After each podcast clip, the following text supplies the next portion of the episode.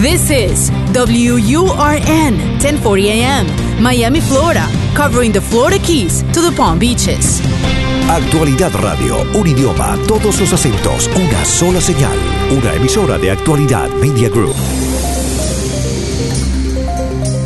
¿Cuáles son los límites de la mente? ¿De qué es capaz un ser humano si logra alcanzar el máximo funcionamiento de su cerebro? ¿Es posible programarse para tener éxito? Fronteras de la Mente, con Agustina Costa. Fronteras de la Mente. Solo aquí, en Actualidad Radio. Un idioma, todos los acentos, una sola señal. ¿Qué tal amigos? Gracias por acompañarnos. Bienvenidos a otra edición de Fronteras de la Mente. Concluimos hoy una serie de cinco programas que hemos dedicado al fenómeno de los objetos voladores no identificados. En esta serie pues hemos tenido un programa dedicado a los testimonios de por lo menos 14 astronautas de la NASA y varios cosmonautas del programa soviético que dijeron en diferentes momentos, luego de salir del servicio activo y luego de pasar muchos años en vida privada, de las experiencias que tuvieron cuando volaron al espacio y luego de las exigencias de confidencialidad que tuvieron que mantener por muchos años bajo presión de sus gobiernos. También en esta serie hemos tenido los testimonios de pilotos de guerra y pilotos comerciales que han tenido avistamientos y contactos con naves de procedencia desconocida. Otro de nuestros programas incluyó los testimonios de personas que han estado al mando de los eh, misiles atómicos, tanto de Estados Unidos como de países de la OTAN o de la antigua Unión Soviética, y en cuyos silos nucleares se produjeron verdaderos y sorprendentes avistamientos de naves que desde el cielo lograron desactivar, lograron apagar los controles de estos misiles. Luego tuvimos también una entrevista muy interesante, e investigador mexicano Jaime Maussan. Y hoy vamos a concluir este ciclo con el testimonio de una persona que revolucionó el fenómeno de los objetos voladores no identificados, los ovnis, hace 30 años. Justamente, el 15 de mayo de 1989, a las 5 de la tarde, el noticiero de la estación de televisión KLAS de la ciudad de Las Vegas transmitió una entrevista en vivo con un hombre cuya identidad permanecía en el anonimato, que hizo algunas afirmaciones extraordinarias. El hombre apareció con la cara cubierta para esconder su nombre. El sujeto utilizó un nombre ficticio para protegerse y afirmó que los militares de los Estados Unidos estaban estudiando en secreto la tecnología alienígena o extraterrestre en una base militar del desierto de Nevada. Así fue como el mundo escuchó por primera vez el nombre de la base aérea 51. La base 51 se hizo famosa inclusive en películas de Hollywood. En la entrevista de 1989, que inició una conversación completamente nueva a nivel nacional, las afirmaciones del entrevistado misterioso sonaron como una novela de ciencia ficción o un libreto de cine, pero provocaron un gran debate nacional sobre el tema de los objetos voladores no identificados y de la posibilidad de que fueran naves extraterrestres. Meses más tarde, se reveló la identidad del informante. Se trataba de Robert Lazar, quien dijo que trabajó en una instalación secreta muy cerca de Groom Lake, donde la tecnología extraterrestre, muy avanzada y desconocida, estaba siendo investigada por científicos e ingenieros del gobierno para tratar de descifrar cómo funcionaba con el propósito de replicarla y utilizarla con fines militares. Según Lazar, él fue contratado por militares estadounidenses para la compleja tarea de aplicar ingeniería inversa sobre tecnología extraterrestre, que estaba en poder del gobierno de los Estados Unidos desde mediados de la década de los años 40. En esa época, la tecnología humana no permitió descifrar los avances de esas naves, pero ya para finales de los años 80, con la llegada de las computadoras, se pensaba que se podría descifrar el misterio. En una entrevista que le realizó el periodista George Knapp del canal de televisión KLAS de Las Vegas, Lazar dijo haber trabajado en un laboratorio subterráneo, secreto, llamado S4, localizado a 8 millas al sur de la base Área 51. De acuerdo al científico, en el lugar habían varias naves extraterrestres con forma de discos que parecían dañadas y que habían sido capturadas después de que las mismas tuvieran accidentes en diferentes lugares. Al analizar una de estas naves por dentro, Lazar dijo que pudo notar que estaba diseñada para pilotos de muy pequeño tamaño, inclusive menores que un ser humano promedio. Enseguida, Lazar le contó a sus amigos más cercanos y de manera muy secreta lo que él hacía, lo que veía a diario en la base y cuál era su trabajo. Pronto las autoridades del lugar de alguna forma tuvieron conocimiento de que Lazar había violado el secreto y por lo cual fue despedido inmediatamente. Cuando salió la entrevista por televisión, la Fuerza Aérea de los Estados Unidos se desligó totalmente de Robert Lazar y todo lo que había contado en la entrevista. Se inició entonces una campaña para desacreditarlo y destruir su reputación. El gobierno negó que Lazar fuera un empleado del programa militar. Hasta desaparecieron sus expedientes académicos como si nunca hubiera asistido a ninguna universidad. Sin embargo, luego de arduas pesquisas, el periodista George Knapp dio con otra instalación secreta, el Laboratorio Nacional de los Álamos, donde se habían desarrollado las principales bombas atómicas de Estados Unidos. Y para sorpresa, descubrió que Lazar también había trabajado allí en asuntos militares. Cabe mencionar que Bob Lazar declaró tener títulos otorgados por el Instituto de Tecnología de California y de Massachusetts. Entrando en la década de los años 90, las revelaciones de Lazar cobraron gran interés en los medios, convirtiéndose en importante testimonio para aquellos individuos y grupos especializados en la investigación del fenómeno OVNI, objetos voladores no identificados.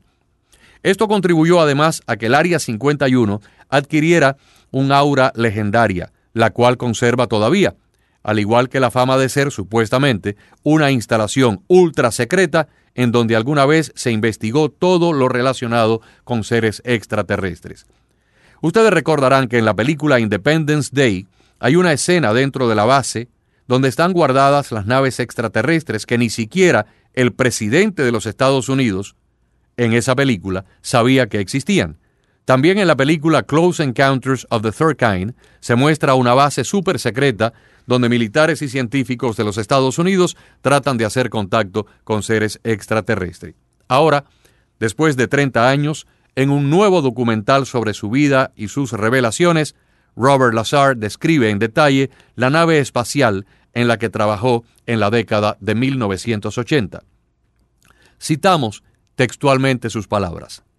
La nave en la que trabajé fue recuperada después de un accidente. Era uno de unos 25 pies de diámetro, de un metal desconocido, sin motores ni sistemas convencionales de propulsión aparentes. Adentro habían unas sillas muy pequeñas, pero casi no habían controles como los que existen en un avión o en una de las naves del programa espacial de la NASA, que están llenas de relojes, luces o manijas. Después pudimos conocer que los pilotos extraterrestres controlaban las naves con el poder de la mente, por telepatía. La nave no necesita motores porque cuenta con tres moduladores del campo gravitacional. Esos dispositivos distorsionan el campo de gravedad frente a la nave, lo que le permite deslizarse a una velocidad gigantesca por un corredor que se va abriendo delante de la nave mediante moduladores de gravedad. No hay fricción de la atmósfera, ni tampoco aplican las leyes del movimiento y la inercia, lo que le permite hacer un giro de 90 grados a 7, 8 o 9 mil kilómetros por hora en un instante prácticamente sin desintegrarse y sin afectar a sus ocupantes. Cuando los pilotos desean ir a algún lugar, solo lo piensan y enfilan la barriga de la nave en esa dirección. Una vez seleccionado el rumbo, activan los amplificadores antigravitacionales a su máximo poder y la nave se dispara en esa dirección. No vuela como lo haría una de nuestras naves en una película de ciencia ficción, de frente. Las naves en realidad vuelan con la barriga, con la parte inferior hacia adelante. Lazar, continuó explicando la forma tan rara en que se desplazan las naves que han sido grabadas en video a través del mundo en los últimos años. El Departamento de Defensa de los Estados Unidos lanzó un video en el año 2017 en el cual se ven cómo pilotos navales encontraron una flota de naves desconocidas frente a las costas de la Florida en el 2015 y desde entonces han tenido docenas de encuentros similares. Robert Lazar reiteró que el trabajo que realizó en los años 80 en el interior de esta base militar en el desierto de Nevada tenía que ver con las estructuras de platillos voladores con todo tipo de detalles que habían sido recuperados luego de accidentes. Según Lazar, estos objetos se apoyan en tres especies de silenciadores o tubos flexibles que permiten elegir la dirección del vuelo, pero paradójicamente también dice que estos objetos eran tan rápidos y potentes como inestables. La cabina de mando era para el tamaño de un niño, lo que concuerda con los relatos de personas que han dicho tener contactos personales con seres extraterrestres a quienes describen como de muy poca estatura, de 3 a 4 pies. Lazar aclaró que estas naves no habrían presentado puntos de soldadura en su fuselaje, como si hubieran sido formados en su totalidad de una sola pieza y por un material desconocido en la Tierra. Pero ¿qué era o en qué se basó el trabajo de Robert Lazar en aquella base secreta. Su trabajo consistió en hacer una copia de la ingeniería de estas aeronaves, un trabajo de retrotecnología para poder entender la forma en que fueron construidas y para que otros expertos técnicos, humanos, pudieran reproducir una copia similar y hacerla volar. Lazar aseguró haber trabajado en una habitación donde había ocho naves alienígenas. Esta habitación está situada en un área de 13 niveles de profundidad, en el sitio conocido como S4, que forma parte del perímetro de la zona de la base aérea 51, cerca de Groom Lake, en el estado de Nevada. El personal era contratado en California, específicamente en el sur del estado, tenían que ir todas las mañanas a un aeropuerto, volar en un avión sin marcas durante unos 45 minutos hasta la base militar y luego de terminar el trabajo, regresaban nuevamente en el mismo avión que tenía las ventanillas tapadas. En el nuevo documental, Robert Lazar mostró la tarjeta de identificación que utilizaba en ese entonces para ingresar a la instalación secreta de la base, y también su formulario W2, la hoja que todo trabajador recibe de su empresa y que luego necesita para poder hacer la declaración anual de impuestos federales. Lazar quiso así demostrar que en realidad había sido empleado por el Departamento de Inteligencia Militar de la Marina de Guerra de los Estados Unidos, que dirigió y gestionó trabajos secretos en esa base. Su trabajo consistió en tratar de descifrar los tres sistemas de propulsión, su funcionamiento, para que el ejército pudiera construir algo similar. En esos días desmanteló una nave alienígena con sus propias manos con el objetivo de reproducir su tecnología con componentes disponibles en la Tierra. Le preguntaron en el documental, ¿se logró esto? Lazar cree que posiblemente sí, sin embargo aclaró que a pesar de haber tenido contacto directo con tecnología extraterrestre, jamás tuvo contacto con seres provenientes de fuera de la Tierra. Las dimensiones de la última de las naves en la que él trabajó antes de perder su empleo eran de 52 pies de diámetro por 16 pies de alto. Él y sus compañeros apodaron cariñosamente ese modelo como el modelo deportivo o el Sport Model. Era de un color similar al acero inoxidable, no pulido, y explicó que el disco se apoyaba sobre su barriga cuando no estaba energizado o activado. La puerta de entrada está localizada en la mitad superior del platillo y su borde inferior termina por debajo de la mitad del disco. El interior de la nave está dividido en tres niveles, el nivel inferior es donde están localizados los tres amplificadores antigravitacionales y también los controles. Estos son los componentes integrales del sistema de propulsión que se utiliza para amplificar y enfocar la onda gravitacional. El reactor está localizado directamente encima de los tres amplificadores gravitacionales en el nivel intermedio o central, y está, en efecto, centrado en medio de ellos. El reactor es un sistema cerrado que utiliza el elemento 115 como su combustible principal. El elemento es también la fuente de la onda gravitacional, la cual es amplificada para distorsionar el tiempo y el espacio y así poder viajar a través de el cosmos. Lazar lo explicó de una manera muy sencilla. Si ponemos una bola de billar metálica sobre un colchón de espuma y presionamos hacia abajo el colchón delante de la bola con nuestro puño, entonces la bola se dirigirá en esa dirección por el surco que vamos abriendo sin necesidad que nadie la empuje. Asimismo, es como la nave extraterrestre dobla el espacio y se dirige en esa dirección. No necesita de una fuente de propulsión, simplemente es atraída por un vacío gravitacional que ella misma va creando delante. La fuente de poder es un reactor que utiliza el elemento 115 como combustible. En este reactor, el elemento 115 es utilizado como blanco y bombardeado con protones en un pequeño y altamente sofisticado acelerador de partículas. Cuando un protón se fusiona con el núcleo de un átomo del elemento 115, es transmutado y se convierte en un átomo del elemento 116. Apenas cada átomo de 115 es transmutado a 116, este decae inmediatamente y produce una radiación muy diferente a la que observamos normalmente en una de nuestras plantas nucleares. Cuando cada átomo del elemento 116 a su vez decae, libera dos antiprotones, antihidrógeno, una forma de antimateria. La antimateria puede ser producida en aceleradores de partículas aquí en la Tierra, pero solo en cantidades muy microscópicas y puede ser almacenada solo por periodos de muy corto tiempo. Sin embargo, estos seres extraterrestres han desarrollado una tecnología capaz de producir antimateria y de almacenarla sin ningún tipo de problemas. Al ser despedido de su empleo, Robert Lazar decidió contarle al mundo lo que había visto. Ahora comprende que tal vez el mundo en 1989 no estaba listo para asimilar esa noticia. Hoy estamos más dispuestos a aceptar y a comprender lo que él describió hace 30 años.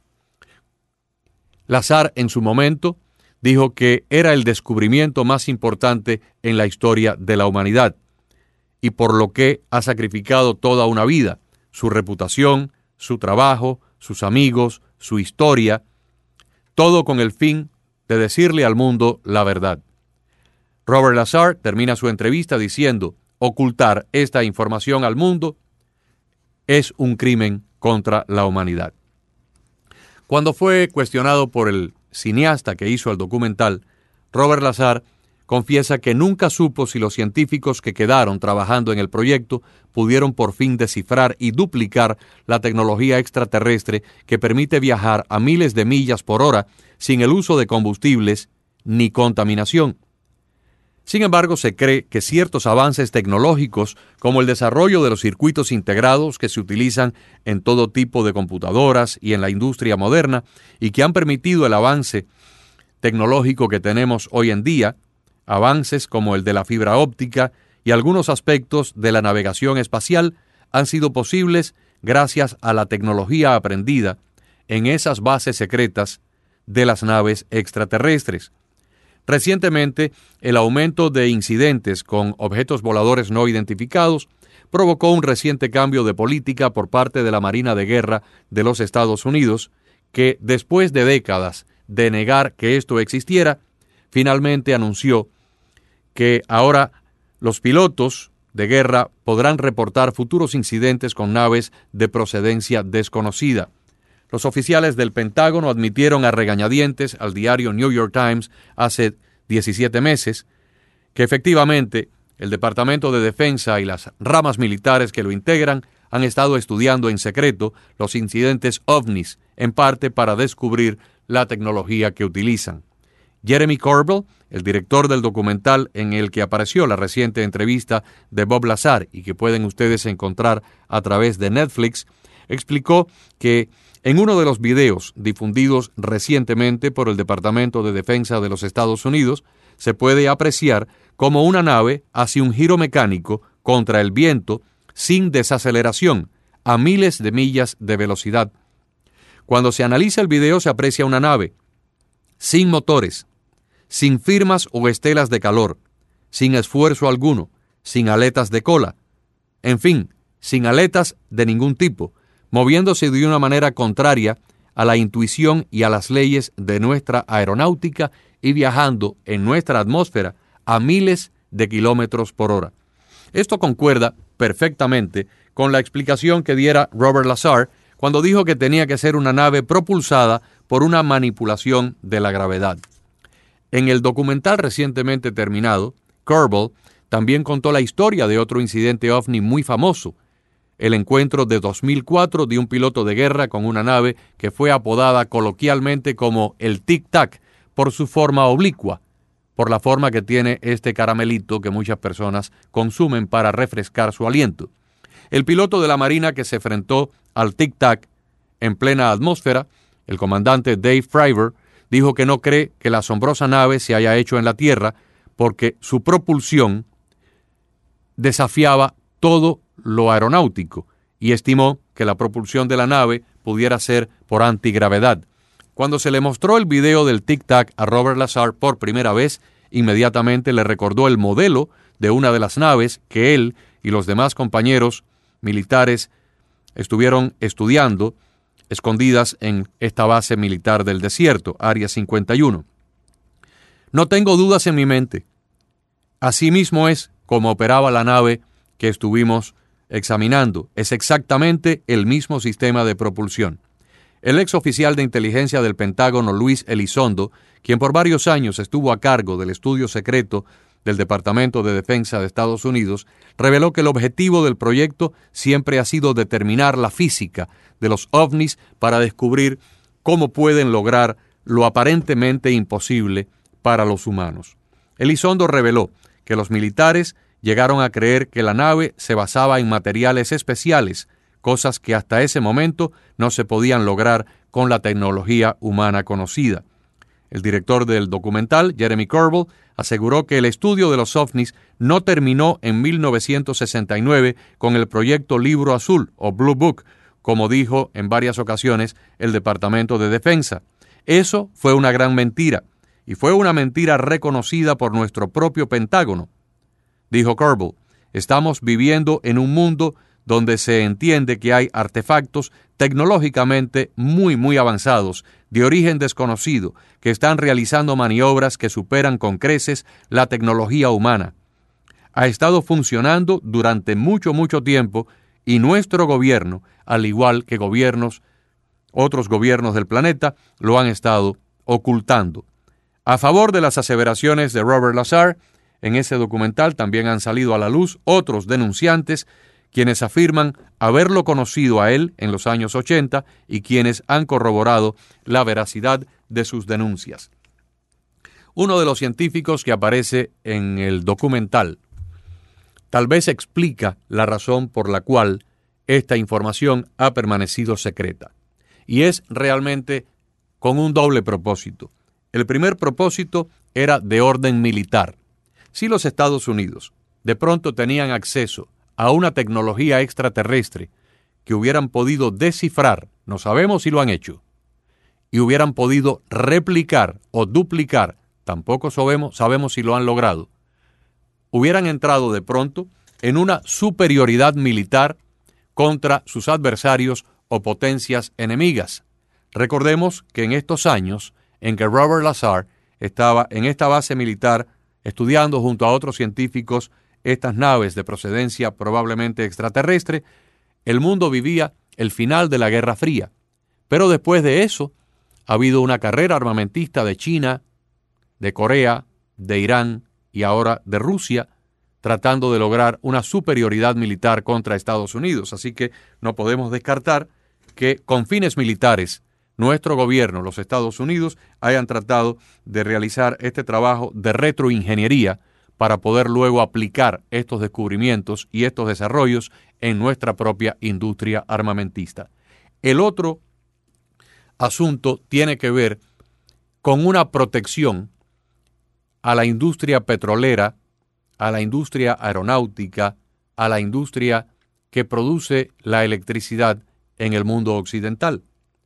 Solamente la industria del petróleo de los Estados Unidos, compañías como Exxon, como Mobil, representan cientos de miles de millones de dólares en ganancias y emplean a decenas de miles de personas en, nuestro país y en el mundo entero.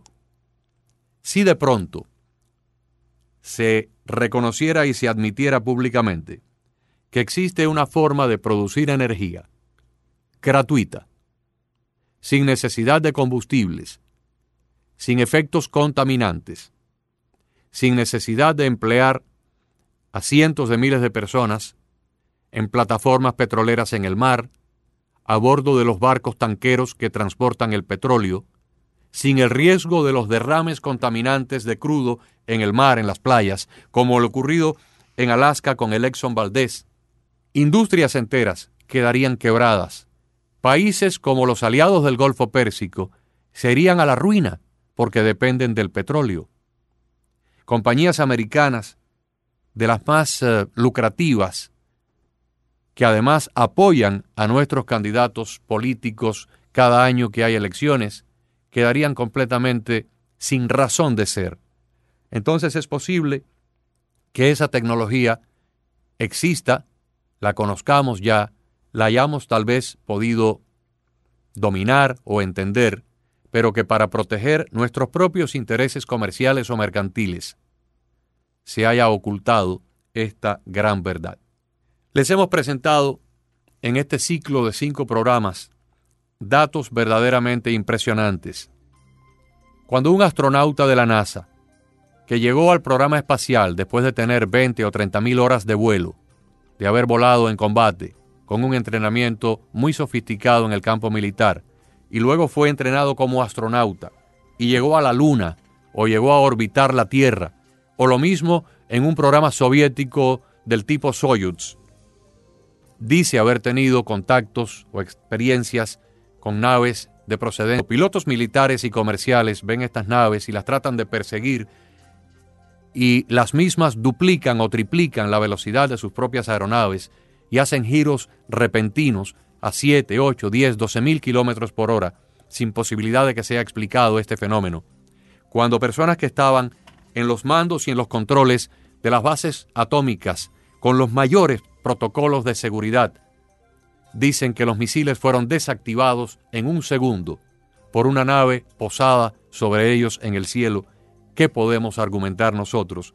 ¿Podemos poner en ridículo esas aseveraciones de personas que ya en sus años avanzados, después de haber abandonado sus carreras en el gobierno, se atreven a hacer estas denuncias para que el resto del, del mundo Tome nota, me parece que sería altamente pretencioso y hasta un insulto de nuestra parte desacreditar o burlarnos de quienes en un momento dado sacrificaron su vida para nuestra protección. Ojalá que estos cinco programas hayan servido para abrir un poco las mentes de los más escépticos y tal vez ayudar un poco a los que creen a creer un poquito más. Gracias a todos por la sintonía que nos brindan cada semana en este programa, Fronteras de la Mente. Lo invito a nuestra próxima edición por actualidad 1040. Fronteras de la Mente con Agustina Costa. Fronteras de la Mente.